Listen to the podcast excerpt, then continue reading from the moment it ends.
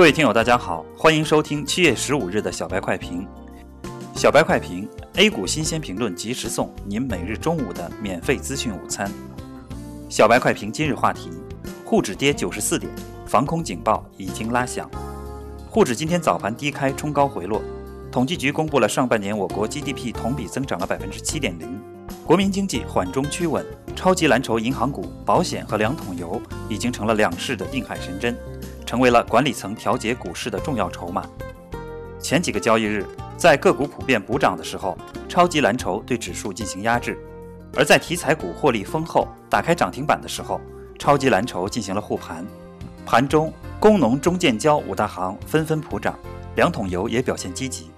据中国证券时报透露，国家队还游走在市场间，两千亿的资金在维稳后不撤出市场，将会进入基金正常运作，对市场进行调节。最近我们提到的猪肉涨价概念，今天表现积极。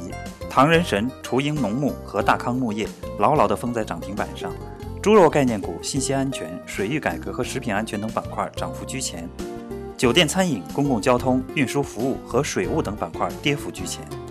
截至上午收盘，沪指报收三千八百三十点四九点，跌九十四点，跌幅百分之二点四零。从盘面信息看，指数已经拉响了防空警报。随着涨停潮过后，个股的分化已经不可避免，短期将加剧市场波动来进行反复的筑底。建议一般的散户投资者严格控制好仓位，如果可能，尽量避开这种行情。通过 MACD 指标及其他技术综合分析来看，震荡筑底预计是七到十个交易日，对各项技术指标进行修复。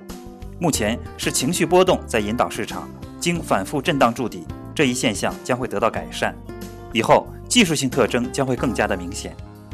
感谢您收听今天的小白快评，本期编辑张芊芊，主播阿文。明天同一时间，欢迎继续收听。